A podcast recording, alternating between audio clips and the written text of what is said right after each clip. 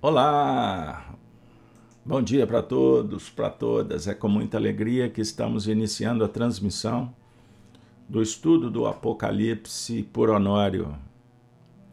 Estudo que estamos realizando desde o ano de 2015 e vocês encontram todo o acervo disponibilizado no YouTube, nos canais da Rede Amigo Espírita e no portal Gênesis. YouTube, transmitindo para os nossos irmãos também que nos acompanham no Facebook. Um grande abraço afetuoso para todos. Muito obrigado pela sua presença, sua audiência é extraordinária. Se não for pedir muito, se inscreva no canal, compartilhe o vídeo nas redes e dê um like. É uma forma de juntos colaborarmos na divulgação desse projeto, que é voluntário, não tem fins lucrativos, pelo contrário, é um trabalho que disponibilizamos para agregar, congregar, abençoar, dividir conhecimentos, oportunidades e trabalharmos em nível terapêutico também, pois nas nossas preces nós criamos um elan, um ambiente terapêutico e os espíritos atuam nos ajudando.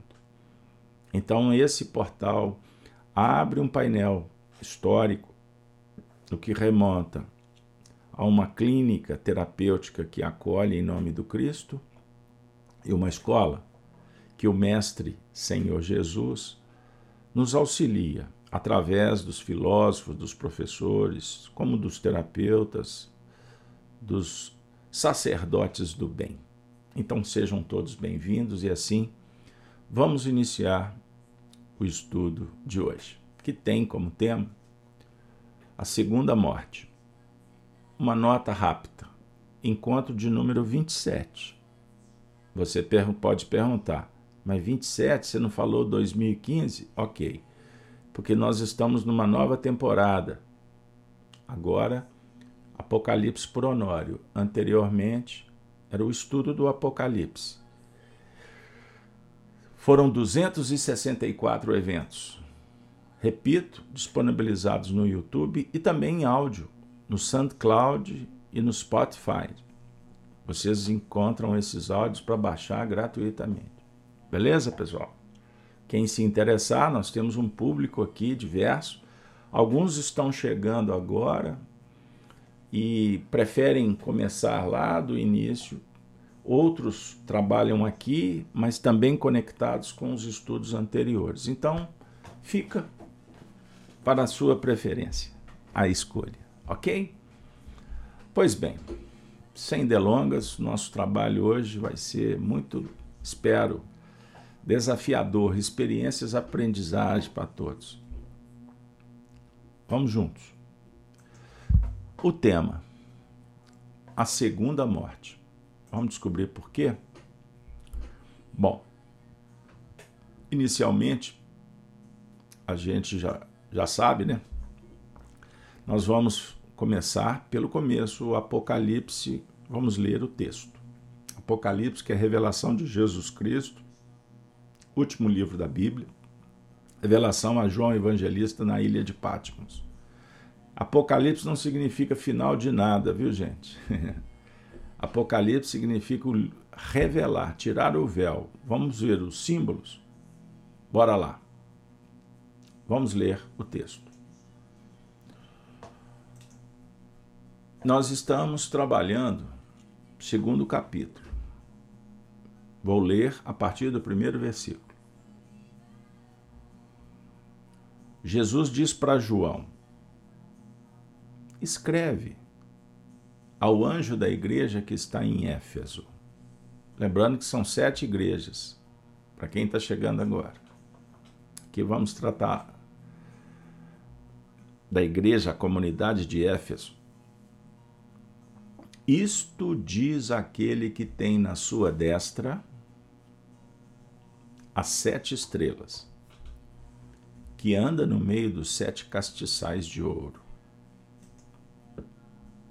Eu sei as tuas obras e o teu trabalho, e a tua paciência. E que não podes os maus, e pusestes à prova os que dizem ser apóstolos, e o não são. E tu os achastes mentirosos, e sofreste, e tens paciência, e trabalhastes pelo meu nome, e não te cansaste. Tenho, porém, contra ti que deixaste a tua primeira caridade. Lembra-te, pois, de onde caíste, e arrepende-te, e pratica as primeiras obras. Quando não, brevemente a ti virei, e tirarei do seu lugar o teu castiçal, se não te arrependeres. Tens, porém, isto, que aborreces as obras dos nicolaítas, as quais eu também aborreço. Quem tem ouvidos, ouça o que o Espírito diz às igrejas ao que vencer, dar-lhe-ei a comer da árvore da vida, que está no meio do paraíso de Deus. E ao anjo da igreja que está em Esmirna, escreve. A outra igreja. Isto diz o primeiro e o último, que foi morto e reviveu. Eu sei as tuas obras e tribulação e pobreza, mas tu és rico. E a blasfêmia dos que se dizem judeus e não são, mas são a sinagoga de Satanás. Nada temas das coisas que hás de padecer. Eis que o diabo lançará alguns de vós na prisão, para que sejais tentados, e tereis uma tribulação de dez dias. Sê fiel até a morte, e dar-te-ei a coroa da vida. E, e agora o, o versículo de hoje. Quem tem ouvidos, ouça o que o Espírito diz às igrejas. O que vencer não receberá o dano da segunda morte. Prepare, prepare o coração receba um passaporte para uma aventura bendita. Você não vai ter que pagar nem taxa de embarque, nem de bagagem. Vamos juntos? Que maravilha. Agora nós vamos para aquele quadro conhecido. Primeira parte, recapitulando. No último encontro, trabalhamos o versículo 10. Nada temas das coisas que hás de padecer. Eis que o diabo lançará alguns de vós na prisão, para que sejais tentados, e tereis uma tribulação de dez dias. Sê fiel até a morte, dar-te-ei a coroa da vida. Que maravilha! Estão lembrados? Vamos fazer uma conexão aqui rapidinho. Então, o tema foi ser fiel até a morte ser fiel. O Apocalipse como o último livro, fechando um ciclo, um grande ciclo. No processo da revelação, três ciclos. Primeiro ciclo, a justiça. O Antigo Testamento, Moisés. Pensemos no Pentateuco mosaico. a primeiro livro, Gênesis. O segundo ciclo, o Novo Testamento com Jesus. Maravilha. Jesus vem dar testemunho da verdade. O terceiro ciclo, o processo que remonta à transição para concluir o projeto divino. Então, o terceiro ciclo é o da do desenvolvimento da razão conjugado com o sentimento para uma interação com outras faixas que caracterizam o grande futuro que vai sendo implementado. E para isso, necessário tirar os véus, entender e interpretar os símbolos e dar, portanto, o próprio testemunho. Então, o Apocalipse fecha, vamos dizer assim, esse terceiro ciclo. Esse terceiro ciclo é um diálogo, por exemplo, com o Espiritismo, que tem um tríplice aspecto. Olha que maravilha! Então, simbolicamente, temos os cinco livros principais mosaico de Moisés, os cinco principais livros no Novo Testamento e o Pentateuco kardeciano, não foi por acaso. Cinco lá, cinco cá, olha que maravilha. Então, o projeto para superar, vencer, é fundamental ser fiel, conectado com os princípios, até a morte.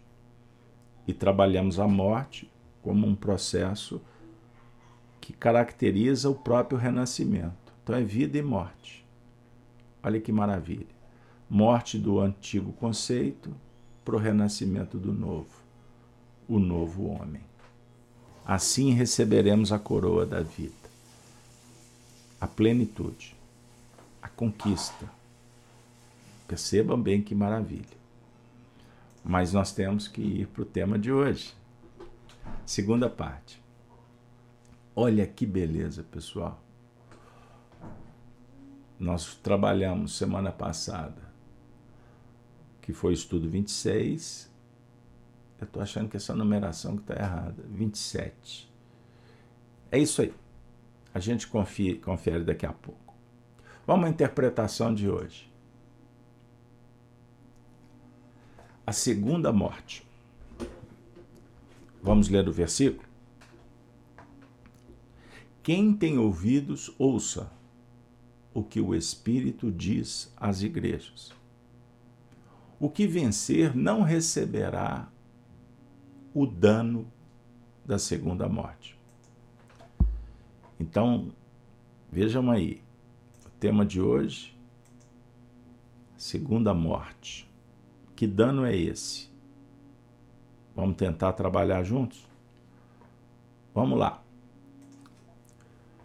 Primeiramente, quem tem ouvidos, ouça o que o Espírito diz às igrejas. Nós trabalhamos trecho por trecho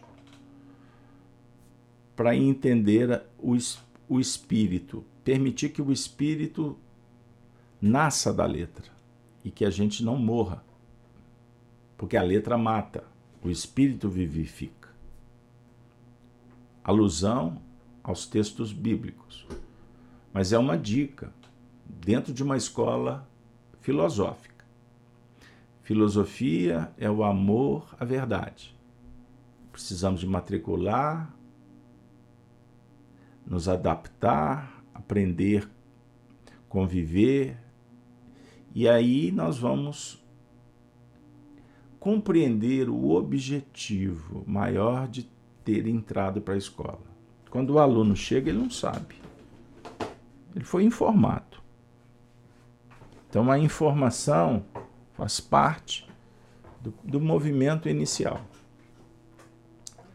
Mas o que vai definir o aprendizado é a fixação, é a realização, é a experiência. Então, como que acontece no cenário íntimo?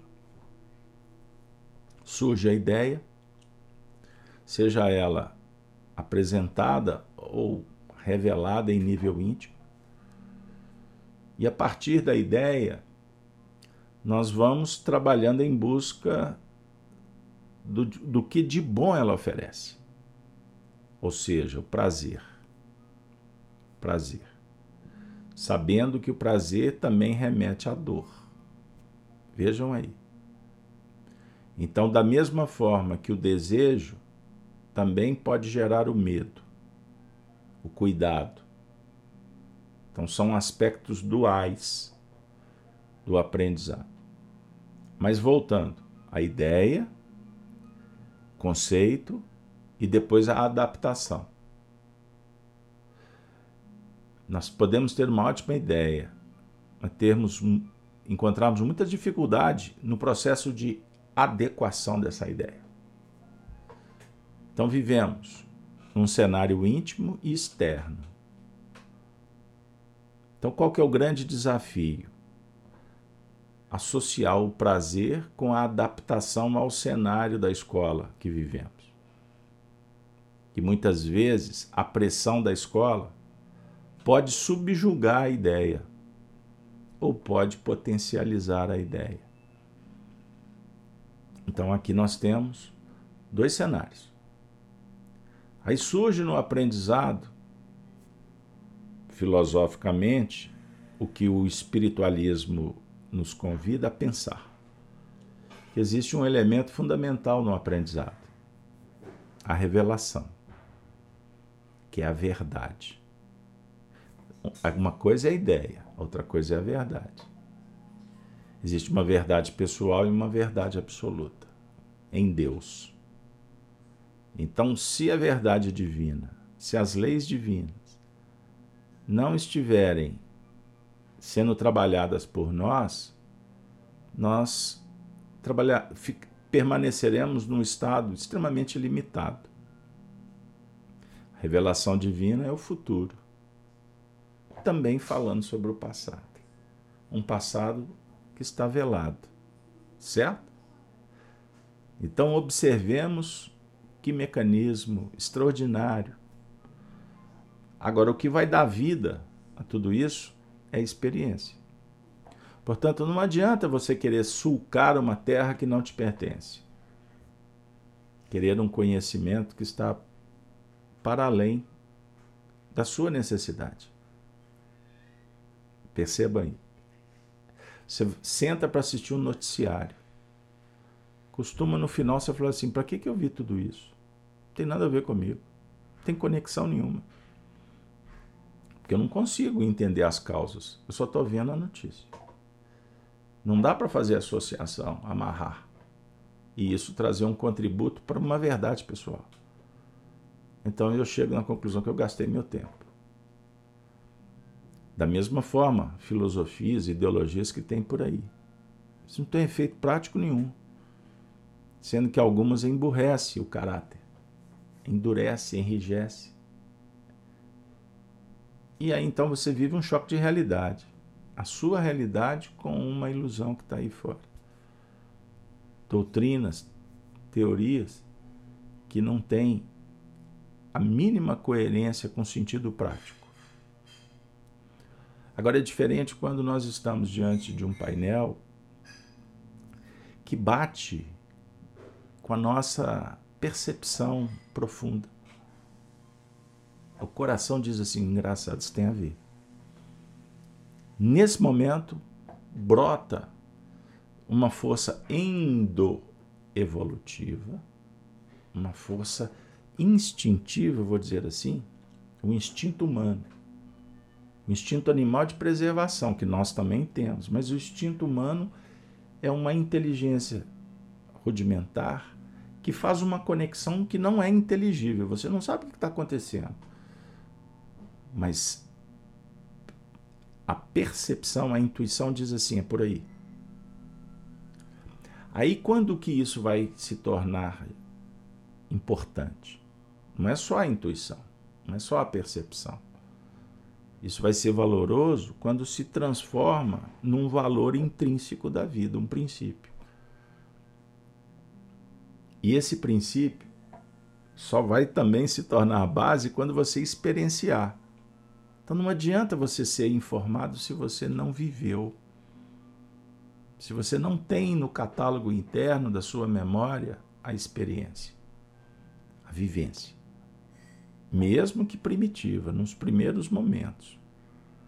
Ou seja, a partir do que você já realizou, você encontra um piso motivacional para abrir e continuar em busca em busca de uma verdade.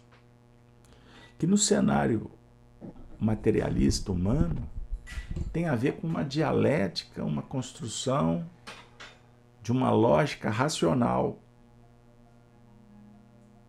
Então a ciência se tornou a religião dos tempos modernos. O glamour da intelectualidade está na ciência, mas de uma ciência capenga, porque está que está desconectada dos valores espirituais. E valor espiritual não confunda com religião tradicional valor espiritual, que é o princípio divino que está por trás da evolução espiritual. Então, o valor espiritual tem a ver com moral, com ética, com princípio de vida. Perceberam? Então, a ciência humana, ela se gaba de ter todo o poder do universo, se ela não consegue resolver os dramas existenciais. Entenda o que eu estou dizendo. Por quê? Berço e túmulo. Diferente da conjugação da ciência espiritualista, que caminha com a religiosidade, que é o sentimento divino que está dentro. Aí a gente abre a intuição e o diálogo entra para os planos da revelação. E quando eu falo revelação, não é espírito, está revelando o que vai acontecer daqui a pouco daqui a alguns anos. Revelação é esse contato com a verdade. A verdade de Deus. Compreenderam? Que maravilha! Então nós temos que ir com cuidado. Agora, voltando. Portanto, o Apocalipse tira o véu. Não é para que a gente tenha informações que podem até ajudar no imaginário, a gente querer idealizar coisas boas para o mundo, para a própria vida. É, o que vai acontecer no planeta daqui a 100 anos, 200 anos? Costuma sugerir até emoções benditas, né? Sonhos assim que, pô, tranquilizam, ok, mas são sonhos. São ilações. É como se o, o ser humano limitado querer descobrir o infinito. Ele queria compreender Deus. Ele não está resolvendo as questões pessoais de um ser finito. Nós somos imortais, é certo, mas somos finitos. Deus é infinito. Então, é presunção. Querer dominar todas as ciências, todas as ideias, todas as discussões, se isso não tem efeito prático, o que, que tem a ver com o sentido objetivo da vida? É a gente conectar com as forças divinas, com a verdade, confiar em Deus, aí vem a fé, o princípio, e se apoiar na sua terra, no que te compete, para você trabalhar construindo a sua casa sobre uma rocha segura. Aí você vai adquirir segurança e paz. Percebeu? Desculpem a introdução filosófica, hoje eu vou tentar desenvolvê-la num outro estudo que farei numa casa espírita sobre os símbolos. Servir a Deus e a Mamon. Não se pode servir a dois senhores. Então eu vou até trabalhar com esse grupo um pouco do que é mamon, na verdade, e Deus, dentro desse, dessa linha da verdade espiritual que nos está sendo revelada. gradativamente. Então, só para concluir, Jesus, Jesus reúne todos os símbolos, todas as filosofias, toda tentativa filosófica ou científica. Ele representa todas as tradições e os seus mitos. Sabe por quê? Porque ele viveu. Jesus é concretude. Jesus é verdade. Por quê? Porque ele é um testemunho vivo, histórico. Ele não foi inventado. É provada a sua existência e a sua ressurreição. Perceba? Ah, mas eu não acredito. Você acredita no Sol? Na gravidade? Me desculpe. Respeito.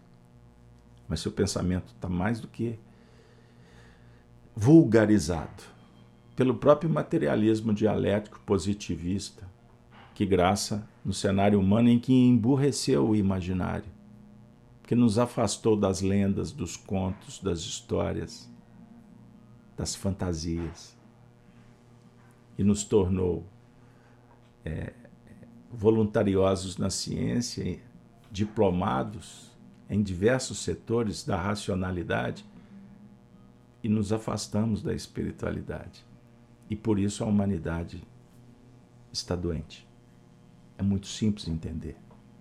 E nós chegamos no momento de estar diante de uma verdade e trabalhar por ela, com ela, porque assim nós vamos sobreviver, nós vamos perpetuar. Então, quem tem ouvidos, ouça o que o Espírito diz às igrejas. Agora, vamos trazer o Honório. Seja bem-vindo, Honório. Figuradamente, embora em espírito ele sempre está conosco nesse projeto. Junto com uma equipe daqueles que representam Jesus nesse cenário de mudanças no planeta.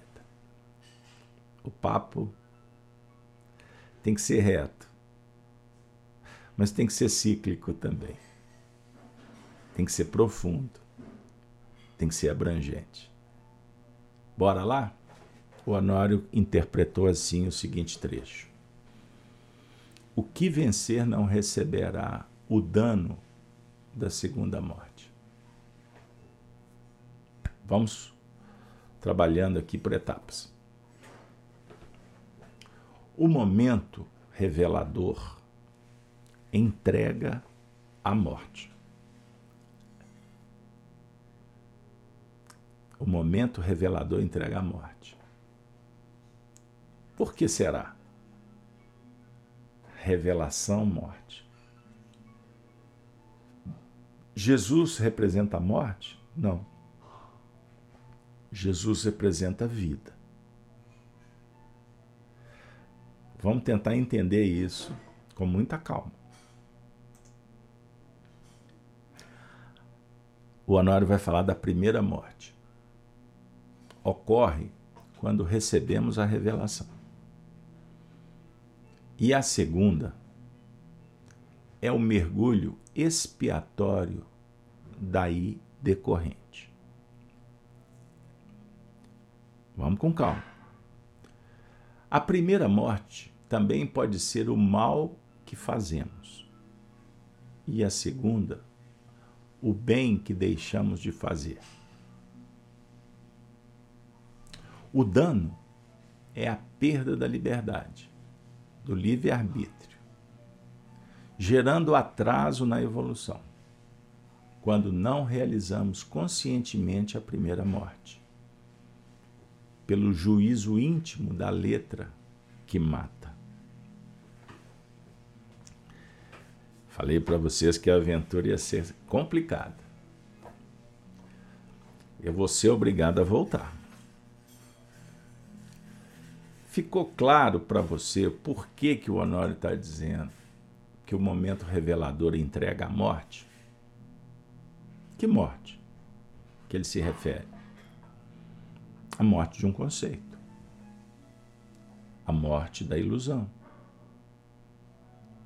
Pela desilusão, pela informação, Como é que que morte é essa? A morte moral? A morte espiritual?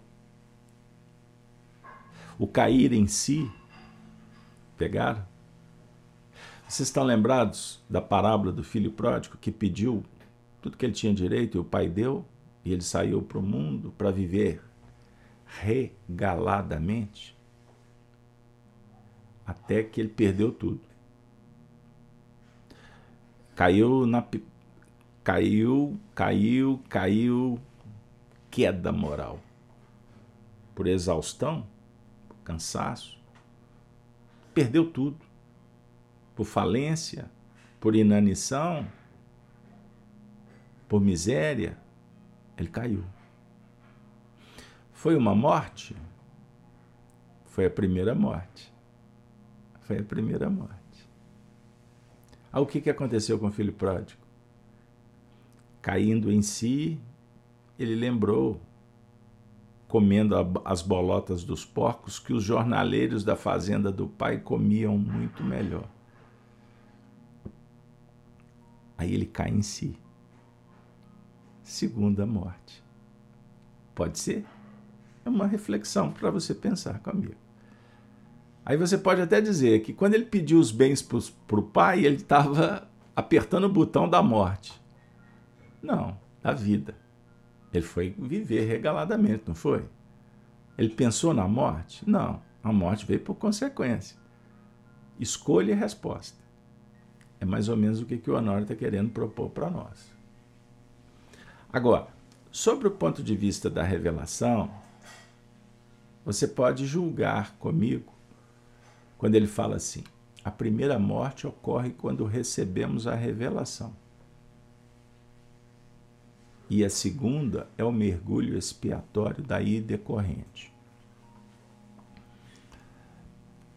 Nós estamos com a mente, a nossa cultura do mundo moderno, a partir do renascentismo, caminhando para as discussões filosóficas do século XVII, XVIII, XIX e as consequências do século XX, sobre o ponto de vista, por exemplo, das consequências desses embates que mataram mais de 200 milhões de pessoas consequências de debates filosóficos. Ali foi o momento da queda do filho pródigo, que iniciou desde a Babilônia, no Egito, do, da Babilônia antiga, Roma, percorrendo os cenários da história. Revoluções, guerra. As guerras do século XX elas são muito mais ideológicas. E hoje nós podemos falar das guerras frias. Mas se a gente fizer um vasculhar a história, nós vamos entender que o imperialismo do comunismo ou do fascismo brotaram desses temas ideológicos, dessas teorias. É isso aí. Aí foi para o cenário econômico, dos domínios territoriais, dos princípios da eugenia, que não começou na Alemanha. É, pessoal, aí a gente começa a ver a vida, começa a ler com um olhar um pouco diferente. Mas voltando primeira morte ocorre quando recebemos a revelação e a segunda é o mergulho no é o mergulho expiatório daí decorrente. Porque a partir do momento em que começamos a trabalhar com os conceitos, se não cuidarmos para ajustá-lo no seu sentido prático, no sentido é, operacional da evolução do espírito, do espírito. Então, para o espírito evoluir, o diálogo tem que ser com um código de lei que ele traz na sua intimidade. Código de lei moral. Que está esculpido onde? Na sua consciência. Então, cada um vai trabalhando com a revelação desse código de lei que está dentro. Me entendam bem. A definir que nós estamos lidando com contrastes. Né? Então, mesmo que o indivíduo tenha uma vida pautada em tragédias, em dificuldades, em problemas, ele não pode pensar, extrapolar tudo isso para o universo. A definir que se ele interpreta equivocadamente um conceito e começa a se dar mal no mundo, não significa que está tudo errado. E daí decorre desenvolver uma série de teorias que vão justificar sentimentos egóicos e nos tornarmos agentes de um progresso coletivo, uma vez que estamos completamente afastados de uma realidade que é o ser essencial. Aí a gente viaja de escola e vai naturalmente esbarrar com a desarmonia externa, porque se estamos mal intimamente, vamos gerar o mal por onde vivermos, vamos contaminar. Vamos criar obstáculos porque estamos afastados da realidade. A realidade que é possível fazer, concluir. Entendo o que eu estou dizendo, que o assunto é complexo. Aí, por exemplo, quando impera o egoísmo, o orgulho, vamos ficar por aqui. Eu vou gerar problemas. E esses problemas terão que ser solucionados. Então, quando o Honório fala que a primeira morte ocorre quando recebemos a revelação, e a segunda é o mergulho expiatório daí decorrente,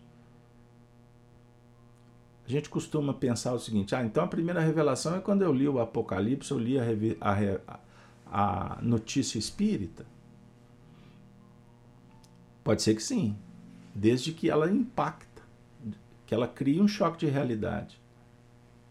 Porque senão a doutrina espírita, por exemplo, vai ser apenas mais uma informação. Entenderam o que eu quero dizer? Então, por exemplo, quando eu estudo a reencarnação, não tem efeito prático nenhum para mim se, se ela não tocou uma verdade que está guardadinha aqui esperando o momento oportuno. Opa, peraí, tem reencarnação. Por trás da reencarnação tem uma teoria moral, se eu não cuidar bem da minha reencarnação, eu vou ter dificuldades para frente.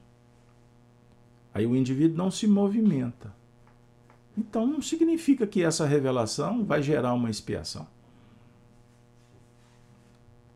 Se ele não, não foi tocado. Ele sabe, mas sabe perifericamente. Quantas pessoas no mundo já ouviram a palavra ressurreição, e isso não alterou em nada a vida delas. Agora, a palavra ressurreição pode ser uma revelação que vai nos levar para expiação. O que é expiar? É o conflito, é o problema interno que projeta uma necessidade de reparação, de reajuste. Vocês estão entendendo o que, que o Honório está propondo aqui? Pode ser que até ele mesmo, na hora que ditou essas palavras, ele estava elaborando, porque não é simples. Então, o que eu quero propor é que a gente não leve isso no pé da letra, achando que basta basta uma revelação para que surja uma segunda morte, que é a expiação. Quantos médiums veem espíritos e isso não muda em nada o cenário interno? Quer dizer, não, não se torna vivência. E médium que vai para a reunião mediúnica, hein? Que incorpora espírito, entre aspas. Médium que está há 30 anos convivendo com o espiritismo, mas ainda não entrou numa expiação clara, objetiva, necessária, fundamental para que ele dê um passo adiante. A definir que ele está achando, julgando que vive um, a soberania do espírito está muito bem, a vida vai ali, está tranquilo, está administrando. Mas lá na frente, quando ele for surpreendido e, e tiver que ser, que tiver que se adaptar a uma realidade nova, ele pode perceber que a revelação para ele, na verdade, foi superficial. Não entrou, não tocou a sua intimidade. Para promover uma mudança, para sulcar a própria terra, para construir uma casa com bases sólidas. Eu falei ontem, nós estamos vendo aí um cenário de muitas coisas midiáticas, até no Espiritismo. Até no Espiritismo. E eu tenho refletido muito. Primeiro, entendendo que tudo que acontece tem um propósito. Mas, ao mesmo tempo, convidando o grupo que estuda conosco a estar alerta para não cair no cântico da sereia. Cuidado. Porque a gente tem uma tendência a repetir a história equivocada quantas vezes forem necessárias para o despertamento. Então, por, por que não começar a pensar? Pensar com outros olhos que existe muita gente no próprio cenário espírita passeando na praça sem entender o que realmente o espiritismo representa. Então a gente se nós ficamos nós nos autofascinamos facilmente. Ah, espiritualidade, aí até chora. Faz palestras que emo, é, emocionam aos diversos públicos e todo mundo sai batendo palmas e etc mas não tem objetividade, não tem praticidade nenhuma. Porque a gente trabalha os temas de uma forma muito periférica e esquece como que se dá o aprendizado, o processo de reação, de fixação, de transformação. Perceberam? Então a primeira morte, o Honório falou ainda, a primeira morte também pode ser o mal. Agora ele vai abrir outro ângulo. Pode ser o mal que fazemos. Porque o mal que fizermos, ele traz consequências. Agora, filosoficamente, a primeira morte também pode ser pela percepção do que deixamos de fazer. Pode? Pode. É producente? Depende. Depende. Quando orgulhosos, vaidosos, Macera. Eu podia ter ajudado e não ajudei. Eu era o cara. Vaidade. Pura vaidade. Pura vaidade. Porque se você não fez, passou. Tira a lição. Da próxima vez, fica atento e tenta fazer. Agora, remoer, culpar, primeiro é, é rebeldia, é orgulho. Você não é onipotente. Você não tem a sabedoria divina no seu sentido abrangente. Você está numa escola, aprendizado. Não estou falando para ser indiferente ao que percebeu que passou. Não. Fica atento, só isso. Agora, insistir nessa conversa não seria vitimização? Querer se fazer vítima para justificar? Então, isso é uma pseudo-virtude, isso é o ego mascarado. Ou evidente, dependendo do plano da análise. Eu tenho que fazer isso, porque se eu não fizer, nada resolve vaidade. Se você estiver pensando no outro, não pense que você é insubstituível. Se você puder, faça. Mas não pense que você é esse todo-poderoso. E se estiver fazendo para ser admirado, pior ainda. Falência. Significa que vai vir outras mortes para você descobrir isso. Nossa, me mandou embora, a empresa vai parar. Vai mesmo. Eu me matava, eu fiz tudo, eu estava lá toda hora, eu resolvia todos os problemas. Problema seu. Nossa, se eu não fizesse, as coisas não andavam. Problema da empresa, da gestão, que não pode ficar na mão de um só. E você que se matou por nada ou por vaidade. Faça. Faça o que te compete. Eu vou dar um exemplo muito interessante. Eu trabalhei numa empresa por 10 anos e durante alguns anos eu convivi com um encarregado, um superintendente, que era uma pessoa muito dura. Ele tinha assim um perfil é, bem incisivo e em determinados momentos intolerante. Mas eu aprendi muito com ele. Aliás, tempos difíceis, homens fortes, não é isso? Tempos fáceis, homens fracos. Eu não sei se eu me fortaleci, mas que eu aprendi um pouco, aprendi. E muitas vezes ele dizia assim, quando alguém, eu trabalhava com um companheiro que eu ficava impressionado. O horário era até às 17 horas, ele trabalhava até às 22. Isso foi por anos. Um determinado dia, numa reunião semanal, ele foi chamado a atenção para um determinado assunto. Aí ele falou assim: Ah, mas eu tenho me esforçado, eu fico na empresa até às 22 horas. O superintendente disse: Significa que você é incompetente.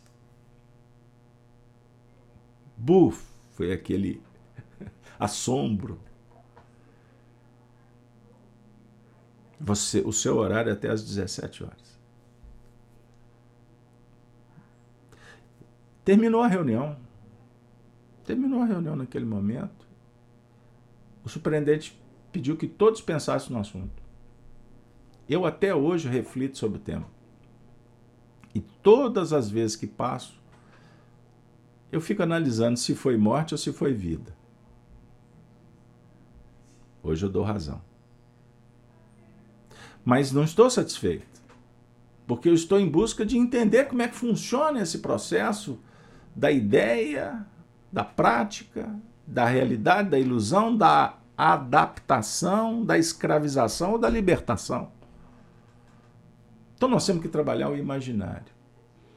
Porque senão, porque senão a revelação, como diz o Honório, pode ser um dano, perda da liberdade, do livre-arbítrio. Isso pode acontecer. Porque podemos sofrer consequências e ser retirado de nós a chave. Vocês já pensaram numa encarnação? Um espírito que reencarna com problemas, com disfunções graves cerebrais, portadores de necessidades, necessidades especiais, afetivas, de comportamento, de locomoção vocês já pensaram sobre isso? O dano que ele causou para ele mesmo. Então foi retirado até a condição de expressão. Foi retirado porque alguém mandou cortar? Não, o espírito que evocou isso. Ele que projetou, fez escolhas. Atrasa, o Honório, quando fala gerando atraso na evolução, em todos os momentos o espírito está tá evoluindo, ele está mudando, está acontecendo alguma coisa. Mas ele está falando do atraso da evolução consciencial, de ter mais amplitude, mais abrangência, mais elasticidade no processo. Então, o grande lance é promover a autopromover, ser autoconsciente, ter autonomia para evoluir, para fazer escolhas conscienciais. Diferentemente quando somos constrangidos pelo próprio determinismo divino. Em outro aspecto, Continuou Honório. A segunda morte é a confirmação pela reencarnação da primeira morte. O que, que significa? Para muitos milhões de pessoas, morte é desencarnação.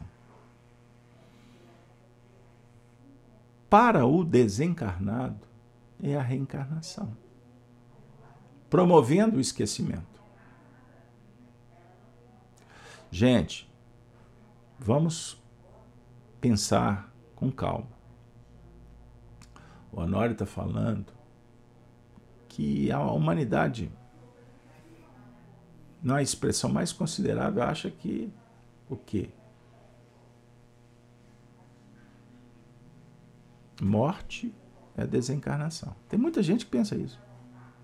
Ah, morreu, desencarnou, vai para outro lugar. Foi descansar, estão lembrados? Foi isso? Você já disse isso? Descansou. Nossa, que luta! Meu Deus, descansou. Ou então, pô, morreu tão cedo, e tinha tanto para viver. Morreu. Ele foi para horizontal. Não é? Foi repousar. Olha o símbolo. E quando a gente estuda simbologia, dentro desse cenário das filosofias, nós temos que ver no símbolo, sempre procurar entender sobre dois aspectos. Olha que legal. Então, para muitos, a morte é repouso, descanso, morreu. Mas pode representar, sabe o quê? Reflexão, expansão, poder. Pode. A gravidade ajuda a adaptar. Por qual motivo? Porque morreu? Não. Porque é necessário dar uma refreada. Compreenderam? Então, o parente está aqui chorando porque ele morreu. Meu Deus, a comunidade. Veja, veja. Aí você vai para a rede social, desencarnou um famoso. Aí gasta-se horas e horas vendo o que, que aconteceu no velório. Quais foram os famosos que frequentaram aquele ambiente? Aí entrevistam, isso dá uma repercussão. Aí fica todo mundo comovido. Ai, ele era tudo, que legado, que maravilha. Para o indivíduo, foi uma grande oportunidade a morte porque a morte passou a significar a vida. Ele tinha que sair daquele cenário contaminado da fama, daquele ambiente da superficialidade, da política suja, prostituída dos comportamentos. Aí do lado de cá está todo mundo orando, consternado, e para os benfeitores, para assim, a melhor coisa que aconteceu. E ele também. Nossa, obrigado, me tiraram dali. Pois é, e agora, hein? Nossa, mas como foi, hein? Eu acreditei em tantas falácias. Ah, mas não é? Eu passei tanta maquiagem, fui tão, tão bonita, fui tão maravilhoso, fui tão competente. E agora percebo que eu estou falido por dentro. Porque eu vivi muitos personagens que talvez, vou fazer uma adaptação aqui técnica, foi a reencarnação de subpersonalidades. Cada papel, cada personagem na novela, no teatro, ali no cinema, na sociedade, foi uma personalidade que estava guardada dentro de mim. E vejam como eu fui competente em relembrar delas. Elas ressurgiram mas eu continuei matriculado nas mesmas concupiscências desses personagens. Eu não entendi o porquê que eu vivi cada um daqueles dramas. É o que acontece na nossa vida. Você já incorporou muitos personagens no drama existencial. Não foi assim quando desfilou no carnaval? Com aquela fantasia aquela que você gostava mais, Aquela que você usava porque falaram para usar, mas isso te incomodou de alguma forma e você não sabe por quê. o passado volta, minha amiga, o passado volta, pessoal. Aí no mundo espiritual, o corpo inerte na horizontal e o espírito sendo chamado para a cama, no leito, para repensar. Aí depois vem a vertical. E a vertical tem dois, duas expressões no símbolo. A vertical, a seta para o céu, para o divino, para o maravilhoso, para o belo, para o progresso. Vocês já observaram? Um arranha-céu? Quando você olha lá de baixo, aí você identifica o céu depois. Aí você se encanta mais com o céu do que com arranha-céu. Na montanha, você sobe. De baixo a montanha é exuberante, mas quando você chega no alto, as nuvens. É o sentido. É o sentido espacial? Não, é o sentido transcendente. Mas não adianta você só olhar para o alto e ser superficial. Então significa que a altura ela tem dois significados que se intercambiam, entendam isso. Da mesma forma que o, o horizonte apresenta do, duplo sentido.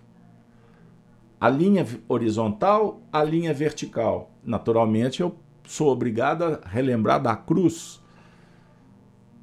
A cruz.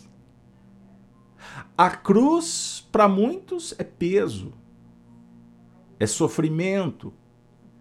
Aí Jesus, para o religioso, pode ser virtude. Ah, eu vou sofrer, eu preciso sofrer, porque assim eu vou ser santo. Aí o expositor espírita fala assim: paga, paga, paga, paga. Você tem que sofrer, você tem que sofrer, porque é lei de causa e efeito. Posso trazer Jesus para transcender? A cruz, quando ele diz: tomai, tomai cada um a sua cruz, não é? Cada um tem a sua cruz. Carregue a sua cruz. O que é carregar a sua cruz, gente? O que, que significa? É saber quem você é. É o que você está fazendo, qual a finalidade da vida, para onde tu vais, qual é o objetivo? Eu preciso de carregar o quê? Eu preciso de levar comigo as minhas experiências, aceitar quem eu sou. A cruz deixa de ser sofrimento, passa a ser oportunidade. A cruz deixa de ser uma cruz, uma cruz que está fincada na terra, passa a ser uma nave porque você começa a transcender. Olha que sensacional! Aí a gente começa a pegar a essência do processo e o que era a morte. Começamos a entender que foi um conceito que eu estive alienado. Que na verdade, se a morte representa perda de direito,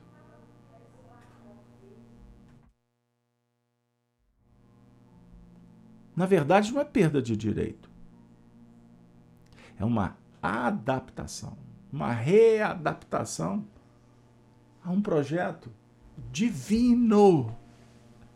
Divino. Então, cruz passa a ser uma nave para você voar, para você transportar, para você transferir. Então, aquilo que te matava já não mata mais. Aquelas brigas, aquelas cobranças, aqueles julgamentos não tem mais sentido. Aí você sai da frequência. Aí alguém vai falar para você: engraçado, você mudou, aí você parou de brigar. Aí o indivíduo morre, morre de novo. É porque eu virei religioso, é porque eu descobri, é porque Allan Kardec, é porque Jesus. Aí morre de novo. Ele volta para o mesmo cipoal. Você parou de brigar. Não, minha irmã, porque nós estamos com tantos desafios. Vem cá, vamos lavar o prato juntos? Não, deixa que eu lavo para você. Antes ficava discutindo sexo dos anjos. Ao invés de discutir sexo dos anjos, coloca flores no caminho. Ocupa o tempo. Perceba. Então, isso é uma forma de espiar, reparando. Expiação não é sofrimento apenas, é trabalho reparador. Começamos a pensar diferente com Kardec. Por isso é que quando você pegar um conceito, uma doutrina, entenda que toda frase é imperfeita. Toda sentença é limitante. Agora eu vou falar com um amigo magistrado. Todo código é humano, registrado em cartório. O que é mais importante não é a letra, é o juízo, é a percepção,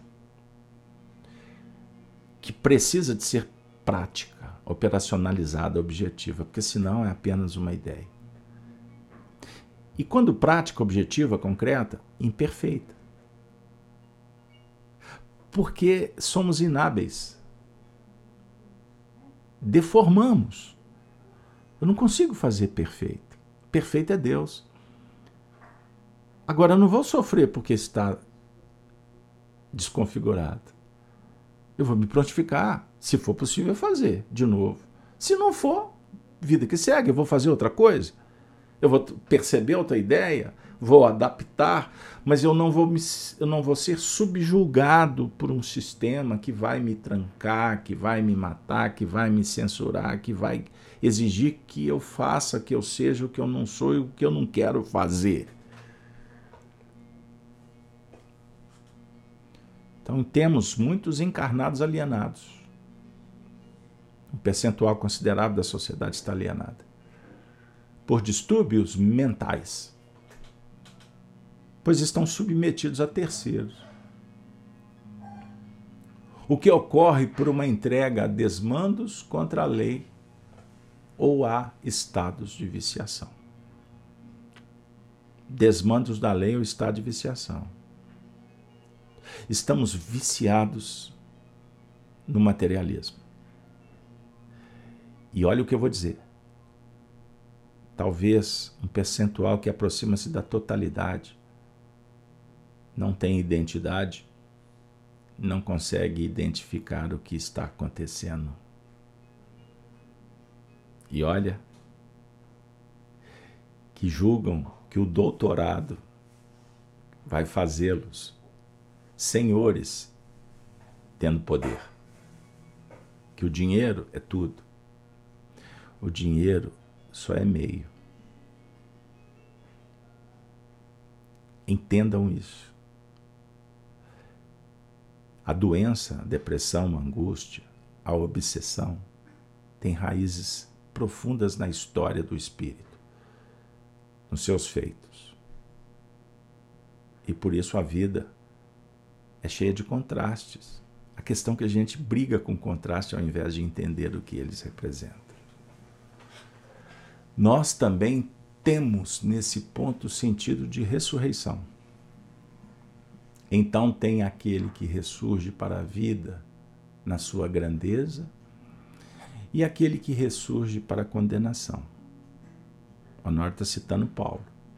Ou seja, ele morre já com o bilhete de retorno marcado. Porque não conseguiu mudar o curso da vida com aquele acontecimento. Podemos observar que temos ressurreição para a vida no seu sentido amplo e a ressurreição para a condenação. Aqui é Jesus. Quando, pela irreverência do nosso campo íntimo, pela falta de equilíbrio e de segurança, nós utilizamos de maneira triste o direito de optar e de escolher. E caímos num território em que perdemos o direito de administrar a própria vida em determinados ângulos. Olha, gente, o dia a dia, os nossos dramas, os nossos limites, exemplificam o que o Honório está dizendo. As crenças limitantes que nos limitam e que atraem circunstâncias da vida que nos encarceram. E o indivíduo se desespera, desanima, apela, briga, rebela, guerreia. Ele não entendeu que existe responsabilidades depois da escolha. Em termos práticos, os casos dos espíritos que dormem e que ficam na dependência de terceiros, conforme os relatos do livro Os Mensageiros. Estão lembrados das câmaras de retificação? Vamos notar que a segunda morte, segundo estamos podendo ou ponderando e analisando, representa dentro da profecia apocalíptica a transmigração do ser para um outro mundo.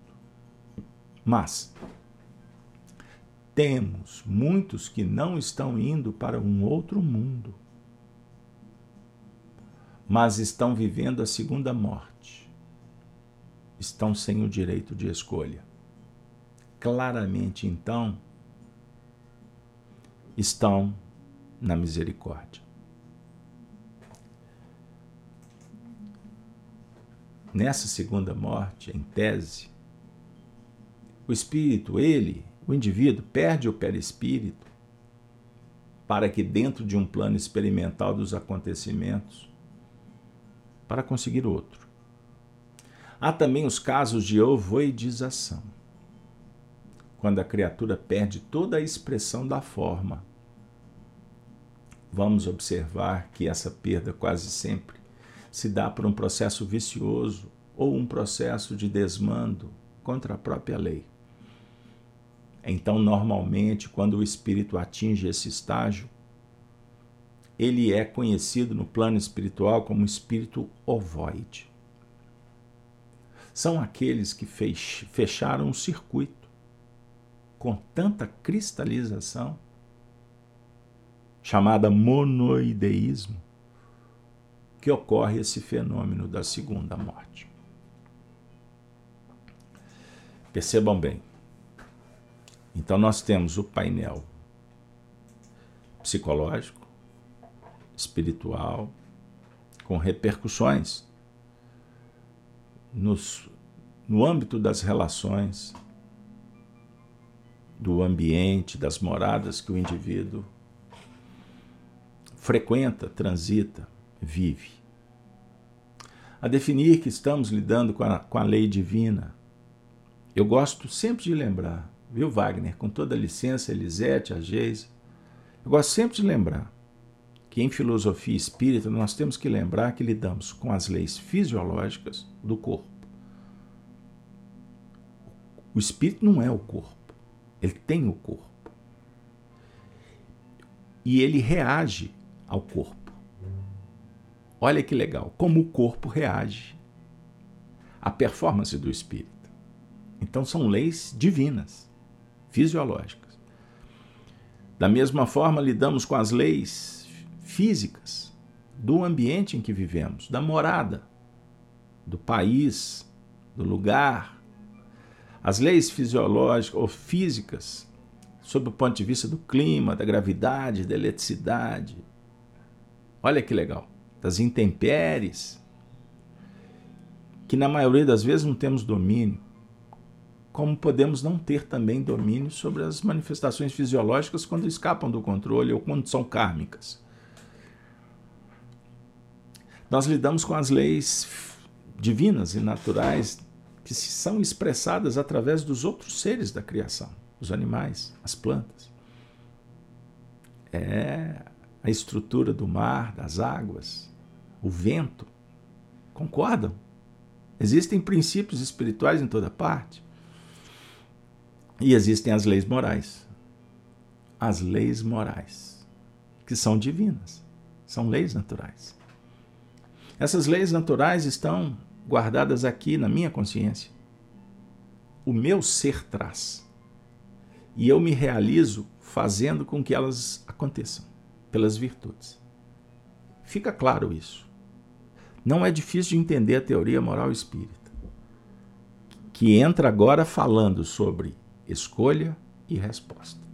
Aí o Espiritismo transcende e nos apresenta um cenário social e espiritual. Social nas relações, porque conforme a árvore, fruto, semente, copa, seiva. A árvore é conhecida pelo fruto. E a árvore convive com outra árvore, encarnada ou as árvores espirituais.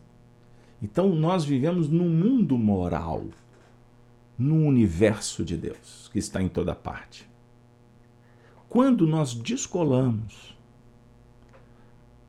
quando nós nos afastamos desse código de leis morais, nós criamos um problema, uma ruptura, desarmonia. Se você se desarmoniza intimamente, você está desarmonizado do cenário de fora. Concorda? Se eu deixo de ver, viver virtudes, nenhum relacionamento tem durabilidade. Nenhum.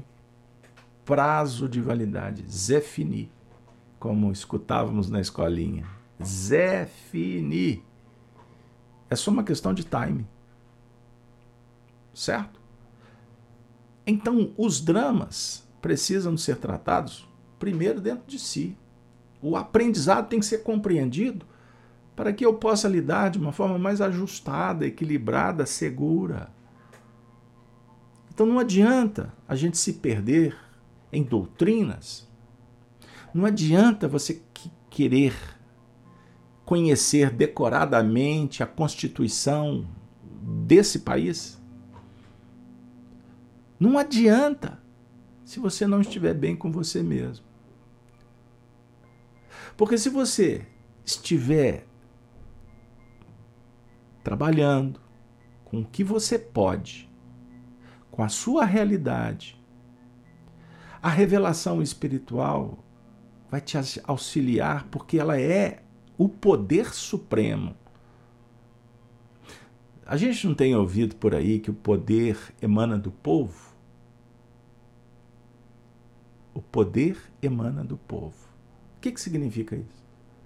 Que o poder verdadeiro ele está dentro de cada indivíduo. E quando dois reunidos, começamos a ser um povo. Se o povo está conectado com a virtude, nenhuma contaminação do mundo, nenhuma corrupção, prostituição se faz mais poderosa do que a virtude. A definir que o bem sempre é vitorioso. Será? Foi. Assim a história. Leia os contos de fada. Os filmes que não valorizamos, que achamos que é pura invenção. Os contos, os apólogos, sugerem uma desenvoltura do imaginário nós precisamos de descobrir essas virtudes através da nossa imaginação e não da dialética limitante dos homens que julgam ter o poder e na verdade são escravos das próprias ilusões, dos descaminhos, dos karmas, dos dramas, das obsessões. Chegou a hora, a hora é essa de nos despertarmos para o que é mais importante, o que nos liberta, o que é a essência divina que está dentro de você, dentro do nosso coração. Infelizmente, quando enveredamos nos desequilíbrios, os caminhos que nos levam aos precipícios, é o que o Honório está dizendo aí podemos estabelecer uma morte, uma segunda morte, de tal gravidade que podemos até perder a nossa. Perder, entre aspas, tá bom, gente? Não é que você vai perder, deletou, foi para lixeira. mas perder a nossa forma. Espíritos que estão vinculados aos graves delitos, autossabotagem, podem entrar num sistema de ovoidização, ovoides, perdem a forma. Isso se dá pela, pela sabotagem das leis divinas, pelo crime espiritual. O crime contra o Espírito Santo. Você pode destruir o seu imaginário, vinculando a sua mente só naquelas cenas, imagens, sons que estiolam, que destroem, que trazem medo, terror. Não precisa de explicar muito, você sabe o que eu estou dizendo. Você pode entrar num processo de degradação moral ou voidização. Os viciados no sexo, os que estão depositando todos os seus anseios em processos destrutivos de si mesmos, do semelhante. Sabe o que, que significa cometer um aborto? É um crime gravíssimo que precisaremos de muita misericórdia e tempo para reparar. Entendam o que o Espiritismo revela. Todos temos o direito à vida e esse direito honrado, vivenciado, liberta, protege, atrai só coisas boas. Do contrário, o que, que nós vamos atrair para nós mesmos a não ser sombra, desequilíbrio, sofrimento? Companhias espirituais enfermiças, portas que se fecham tragédias que se instauram. Aí os indivíduos se desesperam dizendo que Deus abandonou, que isto, que aquilo, que são injustiças. Gente, tragédias ocultas estão acontecendo porque foi assim escrito no livro da vida de todos os envolvidos. Mas as bênçãos, a promessa do Cristo é da ressurreição. Por isso chegou um momento em que os trabalhadores da verdade, os aspirantes a um mundo melhor estão sendo convocados. Porque o momento agora é do testemunho coletivo que, que vocês acham? Marilac, um grande abraço. Todos nós estamos, Marilac, procurando medidas que nos capacitem a nos libertar das algemas. Por isso, agora, chegamos na reflexão final. Trago para vocês um, um versículo do Evangelho de João 16, 20.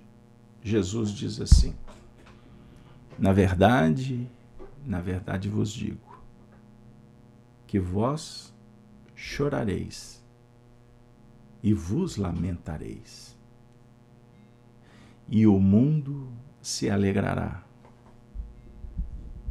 E vós estareis tristes, mas a vossa tristeza se converterá em alegria é o consolo, é a verdade, é a vida. Ele está dialogando com os discípulos na ceia, capítulo 16. Olha o contexto histórico. Ele fala do consolador prometido, estão lembrados? Dois capítulos antes, o texto é longo. Na casa de meu pai há muitas moradas, não vos turbeis, estão lembrados? Aí ele anuncia a partida, ele fala da chegada da chave da revelação, o espiritismo, os tempos, os testemunhos, o trabalho. Mas na verdade, ele está anunciando a partida. Ele estava indo para o mundo espiritual.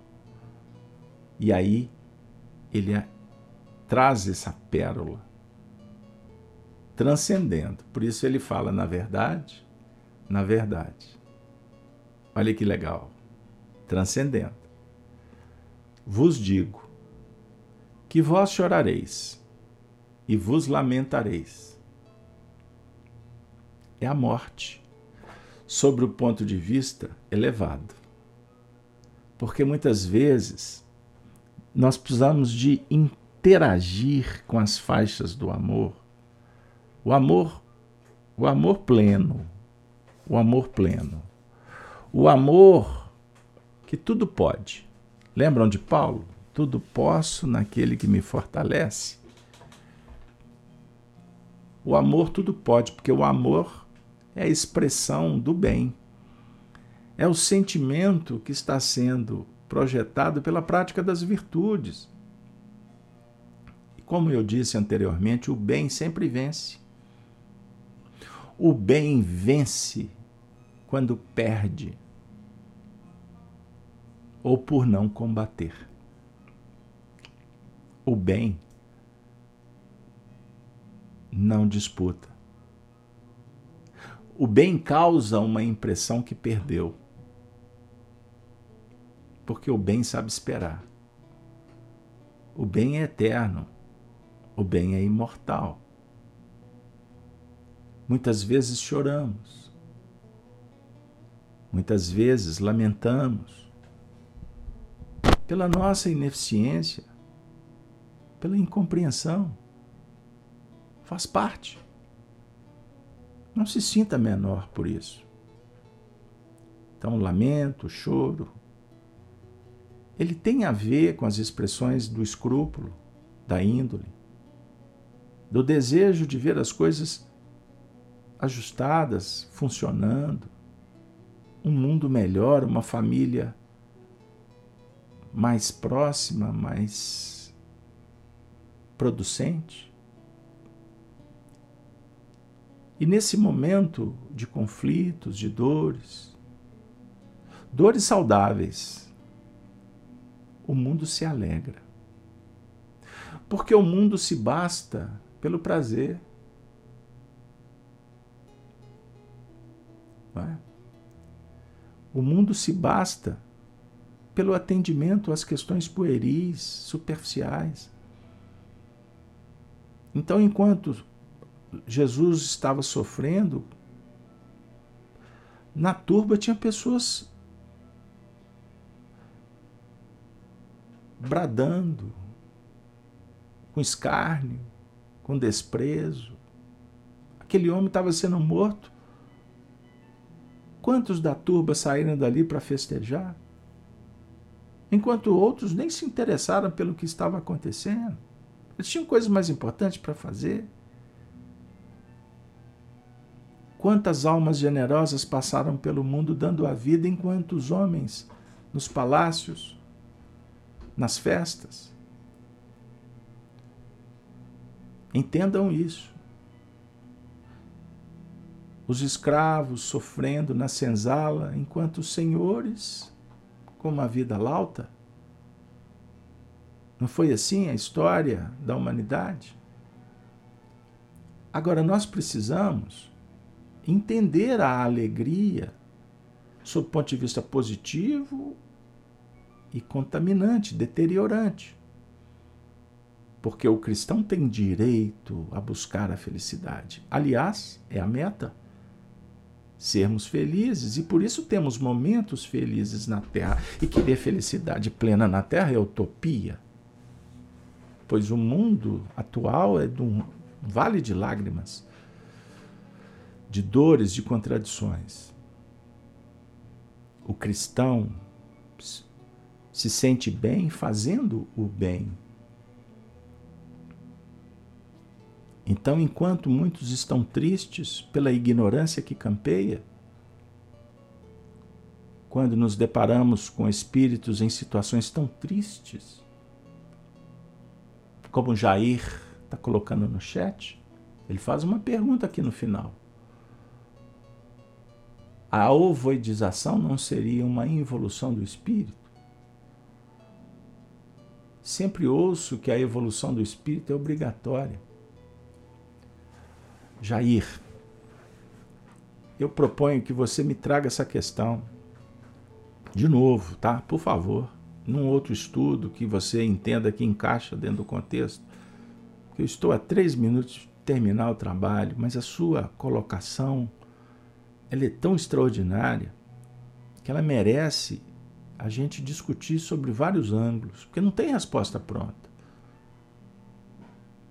E eu convido o grupo a ter muito cuidado com respostas rápidas, com solução de questões que envolvem transcendentes, complexas histórias dos milênios. Mas eu posso te dizer, pelo pouco que eu tenho estudado nesses quase 40 anos de espiritismo, que não é nada, viu? Que um processo de ovoidização, ele nunca pode ser tratado como evolução, porque não é o espírito que está evoluindo. Nós podemos depreender um processo sistemático de uma viciação psíquica de uma repetição cristalizada de, estioliza, de estiolização, estiolar, esterilizar. Esterilizar, impedir a dinâmica funcional do psiquismo pode gerar uma deformidade perispiritual. Agora, pense nisso.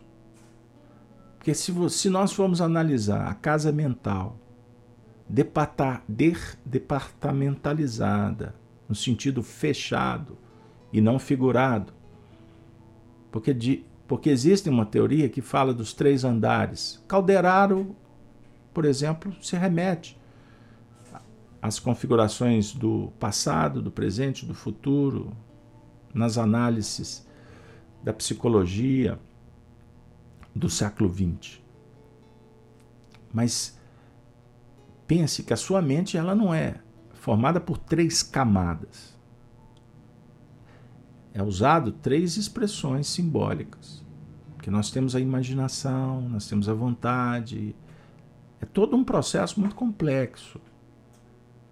Mas eu quero dizer para vocês o seguinte: quando nós sistematicamente começamos a sabotar os processos de criação, de imaginação, os sonhos,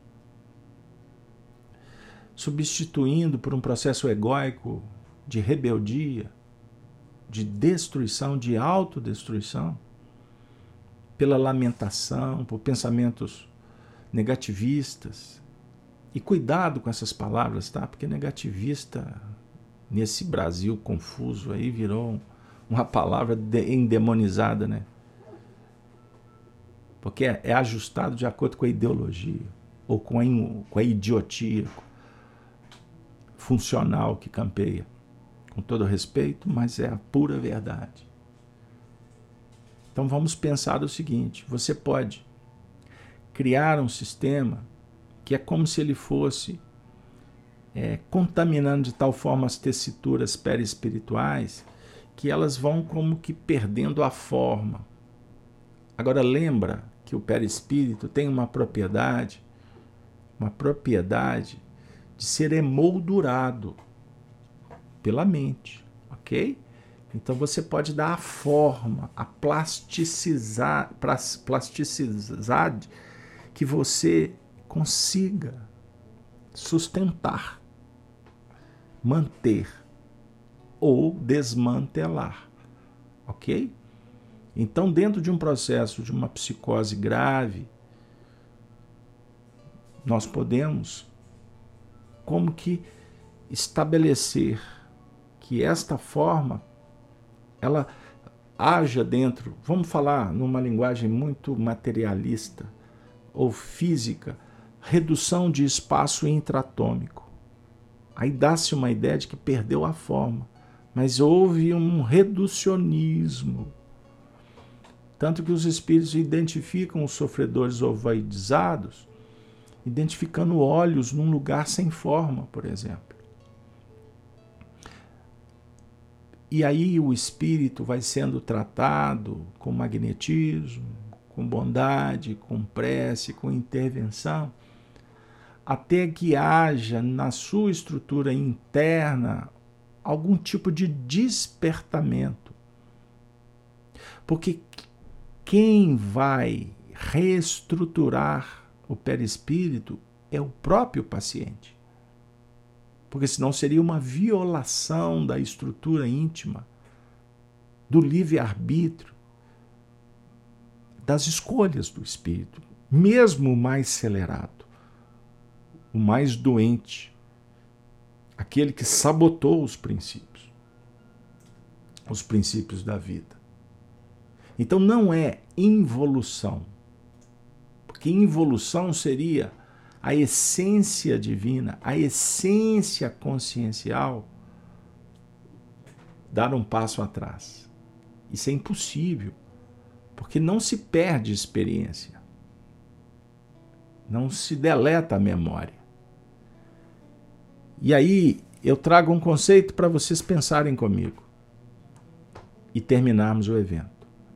Dentro dessa tristeza que se converte em alegria qual é o conceito que podemos usar para consciência? Consciência é a memória do passado sendo preparada para as tarefas do futuro. Eu sou quem eu sou. Eu sei o que fiz. Eu sei o que estou carregando e sei para onde devo ir. Um espírito pode estar numa condição de não saber, porque ele se ele enlouqueceu, adoeceu e perdeu a consciência.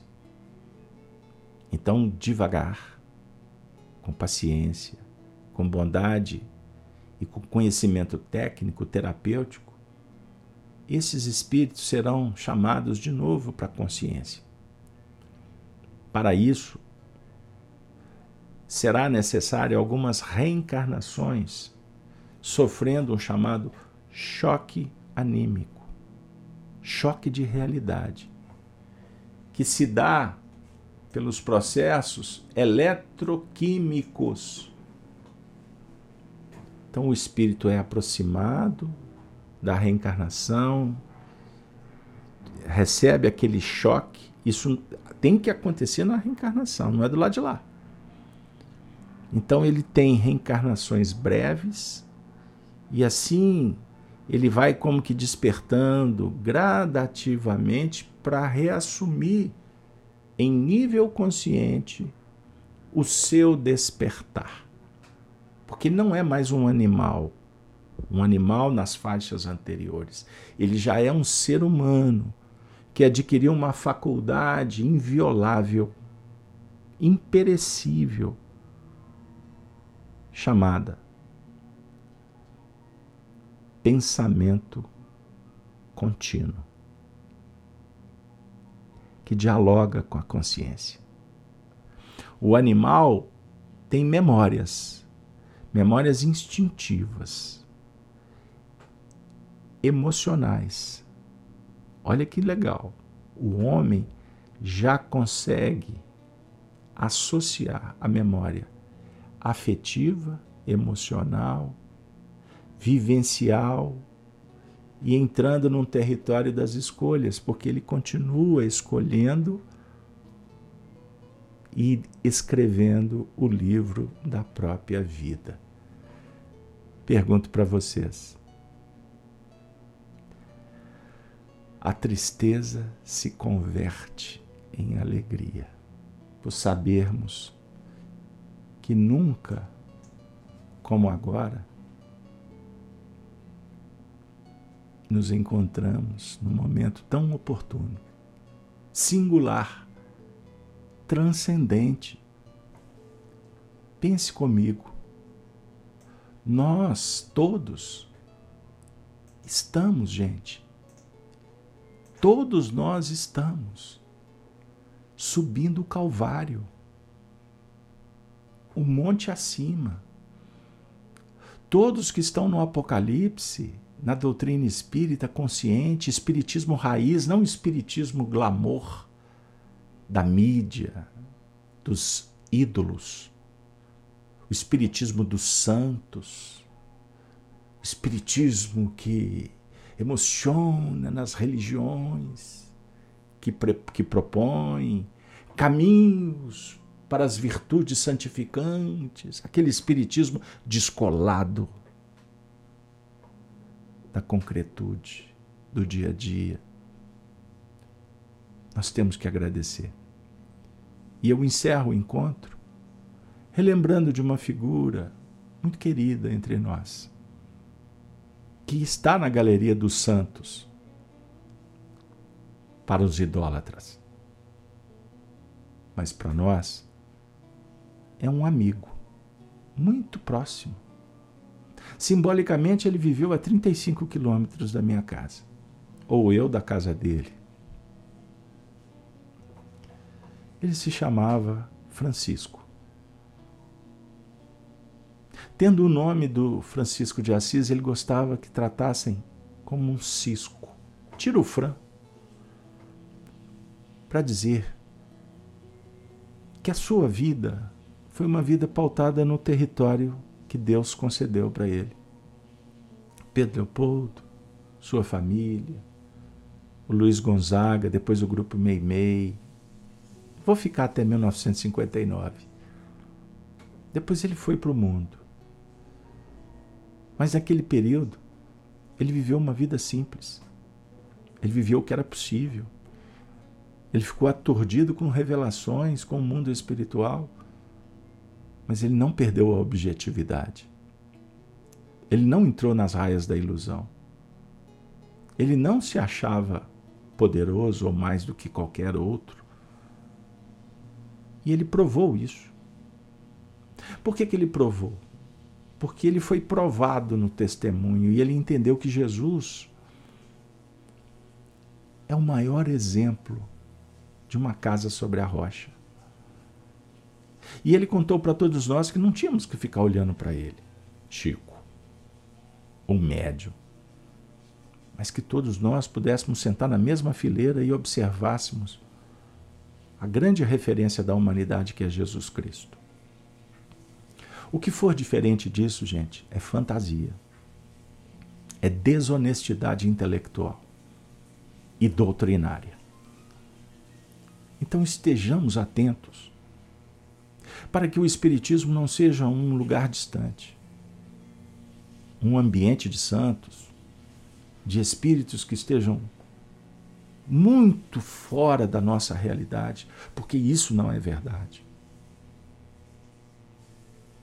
Falanges do mundo espiritual descem à terra, estão do seu lado, por uma única razão: porque eles não estão longe, eles estão conosco, é uma família só.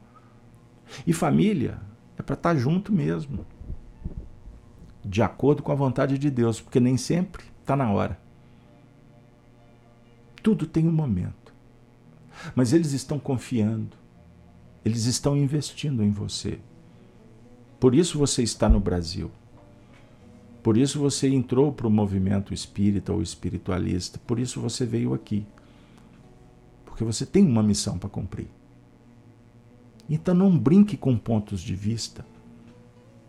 Não se encante com a ilusão midiática, nesse momento de promessas falaciosas. Observe os fatos, o que é concreto, o fulcro que é honesto, que é legítimo e que dialoga com os sofredores. E não aqueles que continuam representando o nilismo, o comunismo, o materialismo, a besta do Apocalipse, que continua emburrecendo as pessoas e manipulando-as. Pense nisso. Faça a sua oração. E se você estiver incomodado, observe se não é o ego que não quer ouvir, que não quer perceber.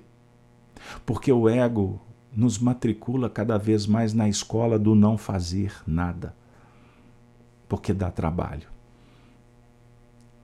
E a arrogância intelectual que campeia nesse cenário de opiniões e de rótulos, de guerra dentro dos lares e na sociedade, está perdendo espaço. Pois a era agora é a da revelação. É o Espírito com Deus. É você com a verdade para resolver os seus problemas, os nossos dramas existenciais. Sem amor, sem caridade, não conseguiremos caminhar com segurança. E agora, no final do encontro, peço perdão por ter estendido, mas me sinto obrigado a cumprir os desígnios que me foram confiados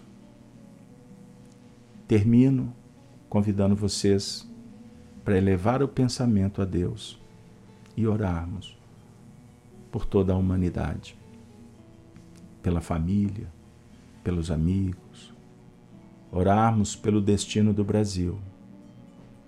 Eu nunca falei tanto do Brasil como tenho falado agora.